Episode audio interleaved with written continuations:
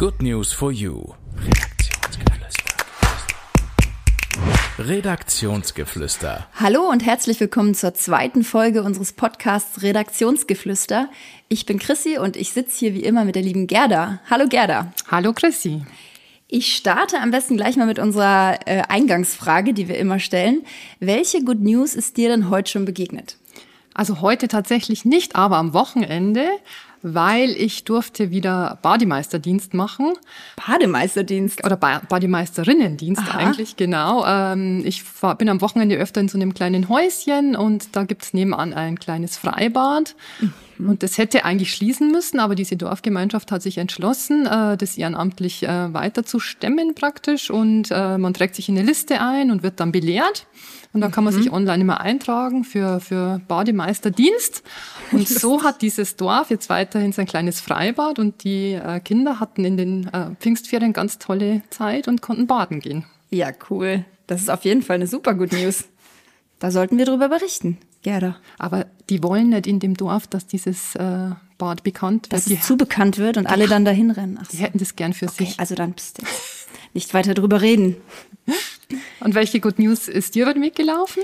Mir ist gerade vorhin eine Good News über den Weg gelaufen, beziehungsweise eine nette Geste unter Mitmenschen. Ich war beim Kaffeetrinken draußen am Kiosk und da stand äh, neben mir eine Gruppe von Studenten und es kam ein, ja, offensichtlich obdachloser Mann vorbei, der so selbstgemalte Karten dabei hatte, die er verkaufen wollte. Und er ging halt an den Tisch von den Studenten und wollte die verkaufen und die wollten aber die Karten nicht, haben gesagt, nee, wir haben kein Interesse. Und dann sagte der eine Student so, ich möchte zwar deine Karten nicht, aber ich kann dir sehr gerne Kaffee ausgeben. Und das hat der obdachlose Mann dann dankend angenommen und ja, so war dann eine ganz nette Situation und ich habe mich total gefreut, dass die einfach so nett zu dem waren, obwohl sie die Karten eigentlich gar nicht wollten. Ja. Macht bestimmt auch das schöne Wetter heute, oder? Dass die Menschen ja. einfach ein bisschen freundlicher gesinnt sind. Ja, das ist ja auf jeden Fall auch eine Good News dass man jetzt äh, so schön luftig rumlaufen kann und nicht mehr frieren muss. Das stimmt. Ja, also Gerda, was haben wir denn heute in unserem Podcast so für Themen auf dem Zettel?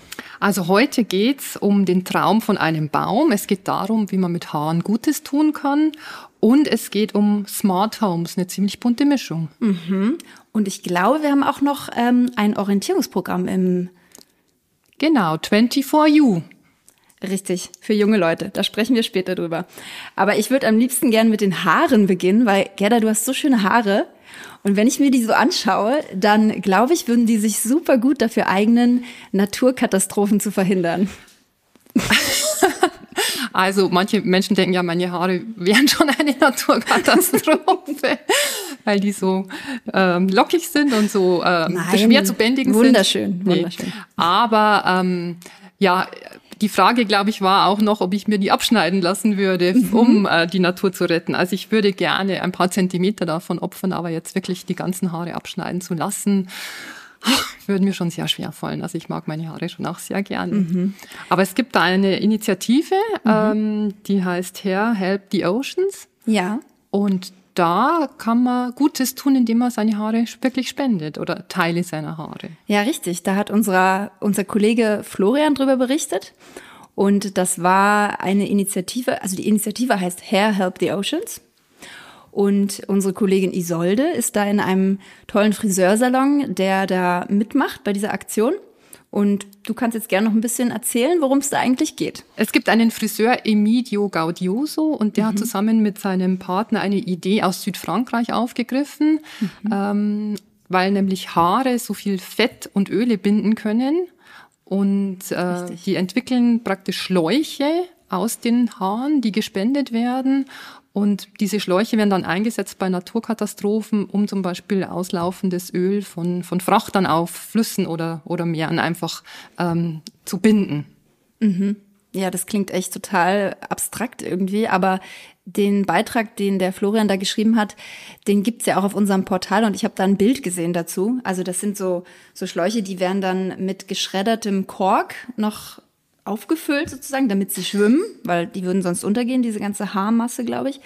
Und die werden dann nochmal so irgendwie eingewickelt und sind dann eben, ich glaube, so 50 Meter lang. Und was ich auch spannend fand, war, dass man solche Sachen ja auch auf Badeseen einsetzen könnte, Genau. wo dann so immer so ein Film aus Sonnenmilch drauf schwimmt im Sommer. Genau. Aber in Deutschland ist es natürlich so, dass das jetzt erstmal der TÜV prüfen muss. Also da ist es noch Richtig. nicht ganz durch. Ähm, aber die Idee ist eben genau auf Badeseen da diese, diese Sonnenöle abzufiltern. Und das ist natürlich echt toll, weil Ja. das im Sommer natürlich da massenweise Ja, und ich meine, was passiert mit den Haaren sonst beim Friseur, ja? Also die werden weggeschmissen. Ähm, und man hat weniger Müll schon mal, ne? Man kann diesen Müll verwenden für eine gute Sache eigentlich, ja. Ja, und ähm, wenn du selber was tun möchtest oder wenn die Hörer gerne was tun würden, dann sprecht einfach euren, euren Friseur, eure Friseurin an auf diese Ini Initiative und äh, vielleicht möchten die mitmachen. Im Moment, glaube ich, kommen 40 bis 60 Kisten mit Haaren jeden Tag an bei dem Friseur. Also das ist schon eine ganze Menge, die haben schon tonnenweise Haare gesammelt. Aber freuen sich natürlich darüber, ähm, dass noch mehrere Friseursalons mitmachen. Ich glaube, im Moment sind es 1600 aus Deutschland, Österreich, der Schweiz und den Benelux-Ländern. Ja, ich werde auf jeden Fall das nächste Mal meine Friseurin darauf ansprechen. Und jetzt nehmen wir einen kleinen Ortswechsel vor, Gerda. Wir sprechen über ein Thema, was du behandelt hast in diesem Monat. Und das spielt in Spitzbergen. Eine Geschichte, ein, eine Buchvorstellung hast du gemacht. Und äh, das spielt im 22. Jahrhundert. Also nochmal 100 Jahre in der Zukunft. Erzähl doch mal ein bisschen was darüber. Das Buch heißt Der Traum von einem Baum und wurde geschrieben von der norwegischen Schriftstellerin Maja Lunde. Das ist der vierte Teil eines Klimaquartetts. Das heißt, es gibt schon drei Teile, aber man kann jedes Buch unabhängig voneinander lesen. Und es geht immer darum, ähm, wie sich unsere Welt entwickelt, wenn wir es nicht schaffen, uns zu ändern. Puh, also schwere Kost. Auf den ersten Blick ja, auf den ersten Blick ist es auch so, wenn man das liest, ja, dass man sich schwer damit tut, äh, diese Welt sich vor Augen zu halten, wie die aussehen könnte, wenn die Katastrophe eintritt. Aber sie schafft es ganz wunderbar, ähm, diese einzelnen Figuren zu zeichnen, die dann doch mit, mit ihrer ganzen Liebe und Kraft so eng miteinander verbunden sind und ähm, die einfach auch weiterleben möchten äh, und äh, schafft es dann doch in dieser Geschichte Hoffnung zu transportieren. Es klingt jetzt ganz ähm, absurd, aber ich bin aus jedem Buch wirklich rausgegangen mit einem positiven Gefühl. Okay. Also absolute Buchempfehlung dann von deiner Seite, obwohl man vielleicht äh, erstmal durch die Negativität durch muss. Also ich würde es vielleicht nicht unbedingt mit an den Strand nehmen, in den Sommerurlaub, wenn man sich jetzt einfach mal wirklich zwei Wochen entspannen möchte, dann vielleicht doch lieber eine leichte Sommerlektüre.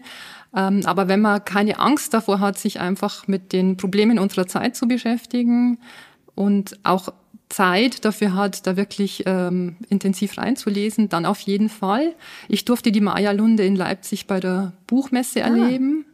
Die wurde Okay. da interviewt und es war absolut faszinierend, wie ruhig die da saß, wie gelassen die über diese ganz großen Themen gesprochen hat, auch über die ganzen Probleme, die auf uns zukommen.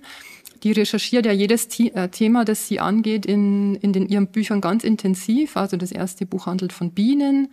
Da hat sie sich wirklich ganz äh, intensiv in diese Bi- Bienenzucht mit, mit rein äh, gefuchst. Das zweite Thema, da dreht sich alles ums Wasser, um die Wasserknappheit. Das dritte Thema sind die Pferde, Wildpferde, die aussterben. Genau, und im, im vierten Buch geht's jetzt um Bäume. Und um die Saatgutbank in Spitzbergen. Deshalb spielt äh, die Geschichte auch auf Spitzbergen. Diese- Saatgutbank. ja, die war jetzt auch vor einigen Wochen immer wieder in den Medien. Das heißt, das ist ein, ein großer Hohlraum in einem Berg, ganz tief drin. Da herrschen ganz bestimmte Temperaturen, minus 20 Grad. Ich weiß es nicht exakt, aber genau Ja. eine ganz konstante gleich. Die- die gibt's bleibende- wirklich? Die gibt's tatsächlich. Da gibt's ähm, auch Fotos äh, von so einem ganz großen Metalleingang. Also mehr sieht man von außen auch nicht, weil das geht direkt in diesen Berg rein. Und da sind äh, Samen gesammelt, die es auf der ganzen Welt, ähm, die die Menschen auf der ganzen Welt eben dem der Saatgutbank zur Verfügung stellen. Für den Fall, dass zum Beispiel, wie jetzt weiß ich nicht, in der Ukraine ganze äh, Felder überflutet werden und da vielleicht irgendwas verschwindet, was man später irgendwann mal wieder gerne ansehen möchte. Genau. Also Ah, das ist eine okay. ganz große Schatzkiste und das war ja großes Anliegen, darüber zu berichten. Ah, okay. Ja, und das ist dann auch dieser Hoffnungsschimmer, den du erwähnt hast. Und ich meine, bei uns Bei Good News for You geht's ja auch nicht drum, immer nur über die rosigen, schönen ähm, Friede, Freude, Eierkuchen-Themen zu berichten, sondern oft sind's ja einfach schwere Themen, zu denen aber Lösungen gefunden werden und zu denen es dann auch wirklich hoffnungsvolle Projekte gibt. Genau, und, und im Buch bei Maya Lunde ist es einfach so, dass die Charaktere, die, die Protagonisten, ähm, die Geschichten natürlich vorantreiben und die diese Hoffnung in sich tragen. Mhm. Also am Ende äh, der Geschichte leben auf Spitzbergen dann nur noch vier Kinder. Mhm. Und äh, diese Saatgutbank und mit Hilfe dieser Saatgutbank äh, haben die dann die Möglichkeit, Kontakt zur Au Außenwelt aufzunehmen und werden dann auch gerettet. Also ähm, genau, sie verknüpft das alles einfach immer miteinander. Und sie ist der Meinung, dass der stärkste Antrieb der, des Menschen seine Empathie ist. Und wenn, wenn wir es schaffen, über die Natur zu sprechen und auch darüber, wie wir die Natur vielleicht retten können, dass darüber der Mensch ins Handeln kommt und dass der Wandel so, so passieren kann. Mhm. Toll. Also Maya Lunde, der Traum von einem Baum, Empfehlung von uns, unbedingt lesen. Genau, vielleicht nicht im, am Urlaubsstrand, aber in einer ruhigen Minute auf seiner Couch. Ja, und wenn du dann auf deiner Couch sitzt, dann, es soll ja diese Menschen geben, die dann einfach zweimal in die Hände klatschen und dann geht das Licht aus und dann gehen sie schlafen. Oder die einfach auf den Knopf drücken und dann fährt der Staubsaugerroboter alles ab und macht sauber. Das klingt auch schon so ein bisschen Science-Fiction-mäßig, aber es ist tatsächlich die Realität in vielen Häusern mittlerweile. Unser nächstes Thema Smart Homes. Gerda, erzähl doch mal, was ist denn ein Smart Home? Also die Isolde hat ja eine IT-Expertin äh, interviewt, die Christine Deger, mhm. und die hat das im Podcast ganz ausführlich geschildert. Alles, was mit dem Internet verbunden ist, ist smart. Also es gibt smarte Waschmaschinen, es gibt natürlich die Alexa, es gibt smarte Rasenmäher, es gibt äh, smarte Türöffner. Also du hast keinen Haustürschlüssel mehr, sondern du machst es mit deinem Fingerabdruck. Das ist meine Horrorvorstellung übrigens. Ich stehe vor meinem Haus und komme nicht mehr rein, weil die Technik versagt. Also ich habe schon immer Probleme, wenn ich jetzt mein Notebook hochfahre. Ich habe auch ein Notebook mit, äh, mit äh, Fingerscanner ja. und dieser Fingerscanner funktioniert äh, in neun von zehn Fällen nicht und dann muss ich trotzdem immer mein Passwort eingeben. Ja. Ich kenne das auch bei meinem Online-Banking. Ich bin nämlich, also ich klettere in meiner Freizeit und beim Klettern, da werden die Fingerkuppen immer abgeschmirgelt vom Felsen. Und ich hatte immer das Problem bei meinem ähm, Online-Banking, dass der meinen Fingerabdruck nicht erkannt hat. Mittlerweile ist es besser geworden, also mittlerweile erkennt er ihn trotzdem, aber ja, das sind so Sachen, was, was, was machst du da dagegen? Ja, schwierig. Aber bei diesen smarten Geräten äh, kommt ja noch dazu, dass es manche Geräte gibt, die noch eine Kamera mit eingebaut haben. Also mhm. es gibt diese Geräte, die nur mit dem Internet verbunden sind, nur in Anführungszeichen und nur die reinen Daten dahin schicken. Zum Beispiel bei einer Waschmaschine, wie oft wäschst du, bei welchem Programm wäschst du, wie viel Waschmittel packst du rein, hast du einen Weichspüler, das, äh, diese Sensoren erkennen das wohl alle. Und das bekommt alles der Hersteller. Aha. Das also, heißt, das ist jetzt eine Good News you can use für alle HörerInnen. Äh, was, worauf muss man denn da achten jetzt? Also wenn man sich ein neues Gerät kauft, muss man natürlich schauen, ist das äh, internetfähig oder nicht. Äh, und wenn es internetfähig ist, dann einfach in den AGBs nachschauen, welche Daten werden an den Hersteller geliefert. Und wenn ich das nicht möchte, dann muss ich dem einfach widersprechen. Also es gibt natürlich auch Möglichkeiten mhm. zu sagen nein, aber das ist meistens sehr aufwendig und kompliziert und man muss sich da schon reinfuchsen und äh, eben seitenlang da runter scrollen, bis ja. man zum richtigen Button kommt, dem man widerspricht. Und im schlimmsten Fall hat man dann ein Problem, wenn es dann zur Wartung zum Beispiel kommt, wenn irgendwie ähm, das Programm nicht mehr anspringt und äh, die könnten das dann über Fernwartung lösen, also ja. bei einer Waschmaschine zum Beispiel. Und ich habe dem dann widersprochen dann kann vielleicht, vielleicht im schlimmsten Fall die Wartung nicht geschehen. Also das ist ganz zweischneidig, dieses Thema. Okay. Und was mache ich dann? Also das ist ja die Zukunft, ne? Also es wird ja jetzt wahrscheinlich in Zukunft kaum noch Geräte geben, die sich nicht mit dem Internet verbinden. Ja, du musst dich einfach gut informieren. Ja. Also im besten Fall äh, habe ich mir jetzt für mich vorgenommen, ich schaue, dass meine Geräte, die ich habe, einfach noch so lange wie möglich laufen. Ja. Äh, und lass die lieber reparieren, bevor ich äh, irgendwas rausschmeiße und mir was Neues kaufe. Wenn ich mir was Neues kaufen muss, dann muss ich mir die Mühe machen, wirklich da genau äh, zu schauen, welche Daten werden geschickt und welche Daten bekommen auch noch Dritte. Also das mhm. ist nochmal so ein Haken mhm. daran, dass nicht nur der Hersteller diese Daten bekommt, sondern im Zweifel unterschreibst du dann auch, dass der Hersteller diese Daten noch an Dritte mhm. weitergibt. Und du wirst dann praktisch äh, ein Versuchskaninchen. Also du bist dann einfach jemand, der zu Marktforschungszwecken missbraucht wird. Aber es gibt ja sicherlich auch Vorteile von so einem Smart Home, außer dass es praktisch ist, oder Gerda? Ja, ich glaube, für Menschen mit Beeinträchtigung sind die eine ganz große Hilfe. Gerade Sprachassistenten können da ganz viel Unterstützung geben. Ja, stimmt. Also bei meiner Schwiegermutter ist das auch so. Die ist, äh, sieht mittlerweile richtig schlecht und kann einfach gar nicht mehr lesen. Und sie hat halt auch so ein Gerät zu Hause stehen und äh, fragt dieses Gerät in regelmäßigen Abständen, wie spät ist es, ähm, stell mir meinen Radiosender ein, etc. Also das ist schon eine große Hilfe für Sie. Ja, erleichtert ihr bestimmt das Leben und den Tag und macht es auch schöner. Und dann noch eine Frage zum Abschluss, Gerda. Wie smart ist denn dein Home? Also mein Home ist insofern smart, dass ich eine Heizungsanlage habe, die ich mit einer App bediene. Das Aha. heißt, ähm, im Zweifel weiß jetzt der Hersteller, wann ich daheim bin, wann ich heize oder wann ich in Urlaub fahre. Und wenn sie ausfällt, dann frierst du im Winter. Wenn sie ausfällt, dann das ist noch nicht passiert.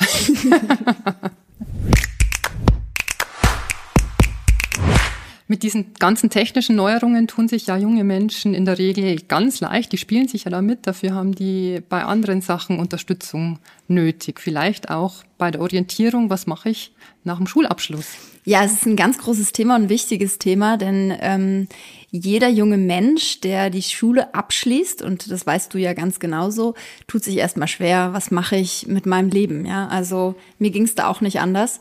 Und ich habe in diesem Monat über ein Orientierungsprogramm berichtet, das heißt 24U. Und da geht es darum, eben jungen Menschen so eine kleine Unterstützung an die Hand zu geben, um ihnen zu zeigen oder beziehungsweise sie dabei zu unterstützen, rauszufinden, was sind eigentlich meine Stärken, wo möchte ich hin, was kann ich eigentlich.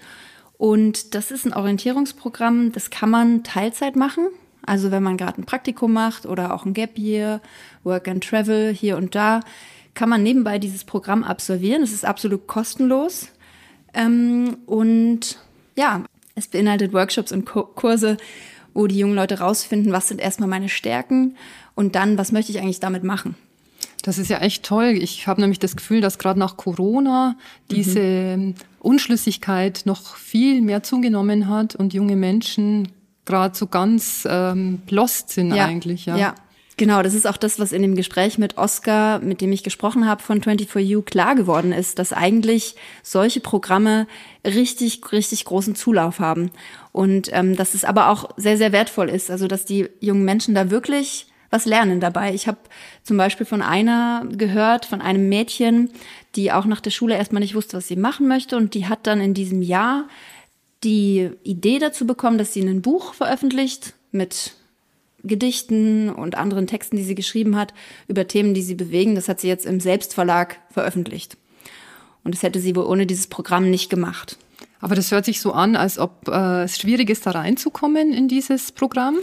Ja, es sind, soweit ich weiß, so um die 50 Plätze frei.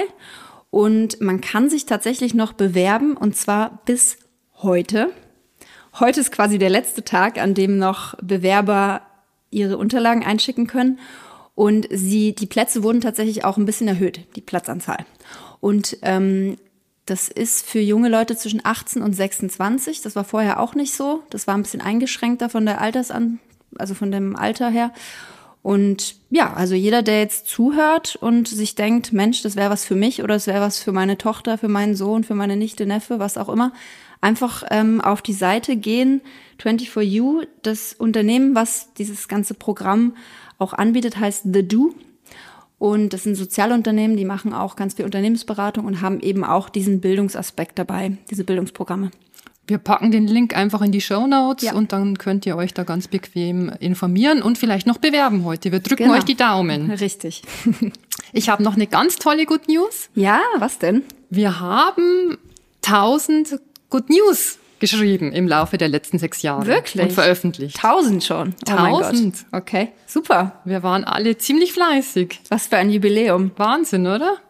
Das wäre doch eigentlich eine super Idee für einen Wettbewerb, wenn wir jetzt alle unsere Zuhörerinnen und Zuhörer dazu aufrufen, ähm, wer als erstes die alle tausend Beiträge gelesen hat, der bekommt ein fettes Geschenk von uns. Was hältst du davon? Das wäre super. Und dann zählst du uns noch alle tausend Beiträge auf, die wir veröffentlicht Oh. haben. Okay, und was bekomme ich für ein Geschenk dafür?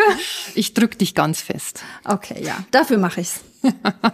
ja, Gerda, dann sind wir jetzt schon am Ende von unserem Podcast angelangt. Mir hat's richtig viel Spaß gemacht, heute mit dir über die Good News vom letzten Monat zu sprechen. Und falls es euch, liebe Zuhörerinnen und Zuhörer, auch so viel Spaß gemacht hat, dann folgt uns doch gerne auf Instagram, YouTube oder LinkedIn. Und dann sehen wir uns nächsten Monat wieder. Ja, und ich freue mich auch schon auf die Nachrichten, die in den nächsten vier Wochen auf uns warten, weil wir alle brauchen einfach immer wieder gute und lösungsorientierte Nachrichten, die uns so ein bisschen aus dem Alltag rausholen. Ja, so ist es, liebe Gerda. Also macht's gut, bis zum nächsten Mal. Tschüss. Ciao!